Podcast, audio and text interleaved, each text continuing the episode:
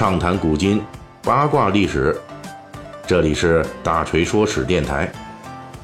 我们的其他专辑也欢迎您的关注。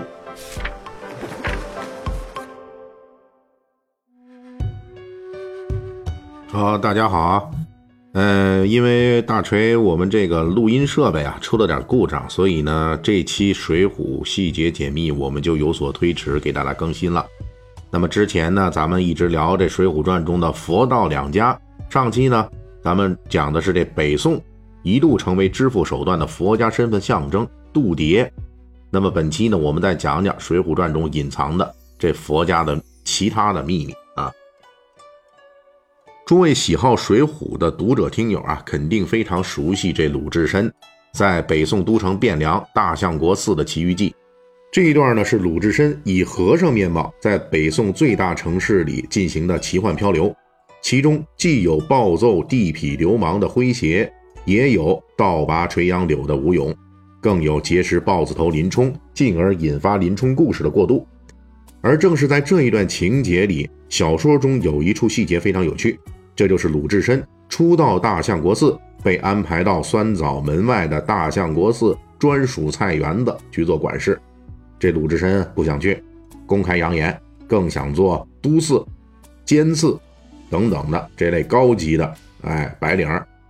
这时候呢，相国寺的知客僧就跳出来阻止鲁智深的妄想，向他非常详细的介绍了大相国寺内部的各管理层的等级与分工。他是这么对鲁智深说的。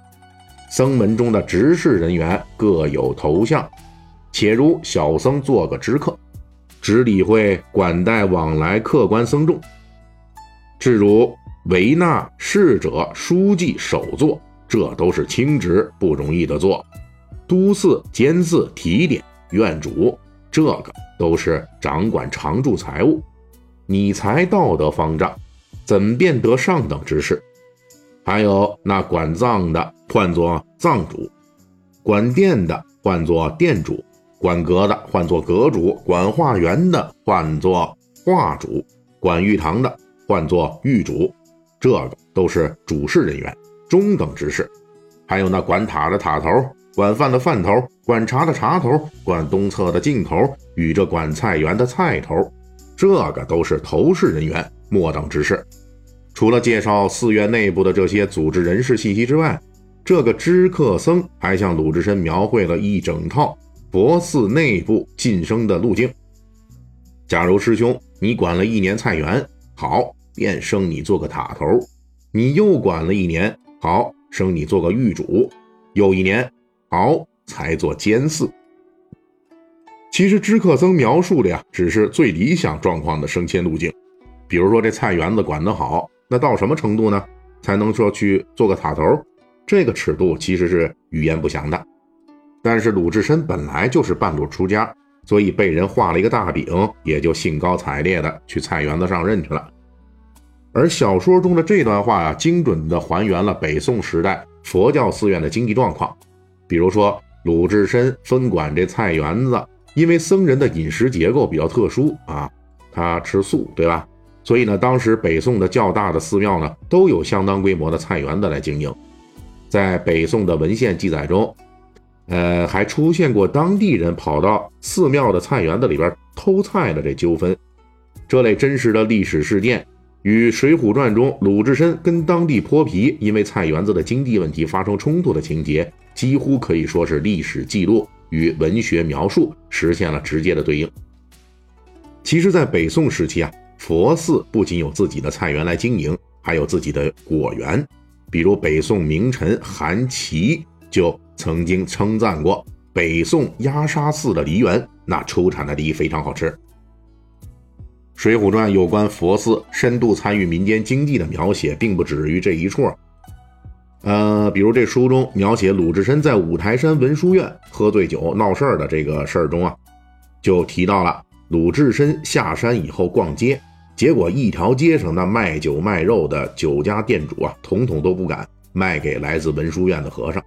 他们告诉鲁智深，他们经营酒店的本钱是从文殊院借来的，门市也是从文殊院租赁的。如果卖酒肉给文殊院僧人坏了清规，那文殊院可能会追回本钱，把他们赶走。这也涉及了宋代佛教寺院的两个重要经营活动，这就是房租，还有一个呢就是银钱的借贷。在宋代，房屋租赁是寺庙经济的一个重要的进项，这方面的翘楚啊，正是鲁智深后来投奔的东京汴梁大相国寺。那时候，大相国寺每月要组织几次大规模的集市交易，这规模都在万人以上，其交易人群之多，财务规模之大，都是当时首屈一指的。而且最重要的是，相国寺的集市交易的地点，那是在相国寺的地界儿商贩无论是临时摆摊的，还是常年在这经营的铺子，都要向相国寺缴纳费用。而另外一个重要的经济进项就是放贷。书中描写文殊院借本钱给酒店商家的行为也不是个案。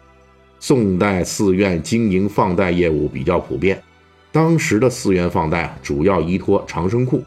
所谓长生库，就是寺院通过地产经营、接受布施等方面积累的资金。这类放贷活动通常回报是很高的。不过，因为这个放贷的钱呢，有的时候可能是高利贷，因此名声不是那么好。南宋诗人陆游就批评说：“南宋寺庙的僧侣动不动就用长生库来放贷，非常可恶。”而且，除了《水浒传》中描写的这些经济活动之外，宋代的寺庙也深度参与到其他经济活动中，比如说茶叶的种植和出售，这个刺绣等等手工品，他们也会进行生产和售卖。而且呢，还不止于这个经济领域。当时宋代寺庙人员啊，对世俗生活的深度参与也是全方位的。这方面，我们仍旧举大相国寺为例。当时大相国寺专业承办过皇家的御宴斋饭，这可都是三四百人规模的大型宴会活动，几百人的饮食菜肴、茶点、水果的供应，以及相应的器皿，大相国寺那全能搞定。因此，后世就有学者推断，当时的大相国寺可能有专门承办斋会宴席的业务。为什么这一时期的寺庙僧众会跟《水浒传》里面所描述的那样，深度参与到了市井民众的生活之中呢？咱们之前的《水浒细节解密》啊，也曾经涉及过这么一点这方面的内容。这就是说啊，从唐宋开始，我国的佛教正在经历一次历史性的世俗化进程，本质就是佛家原来南北朝时代动不动由君王舍身参与的上层路线。逐渐的被历代封建王权加以诸多限制甚至打击，结果就是佛教寺庙逐渐失去了南北朝时代鼎盛时候的那些政治特权。因此，到了宋代，佛教寺庙为了确保其生存和发展，就开始更广泛的走向市井阶层了。得生活呀，得吃饭啊，对不对？这正是《水浒传》中关于佛教寺庙的世俗化描写的真实的历史原因。那么小说呢，对宋代寺庙经济的这种精准描写，也构成了佛家世俗化这个宏大历史潮流中一滴五光十色的水珠。本期大锤就跟您聊到这儿，喜欢听您可以给我打个赏。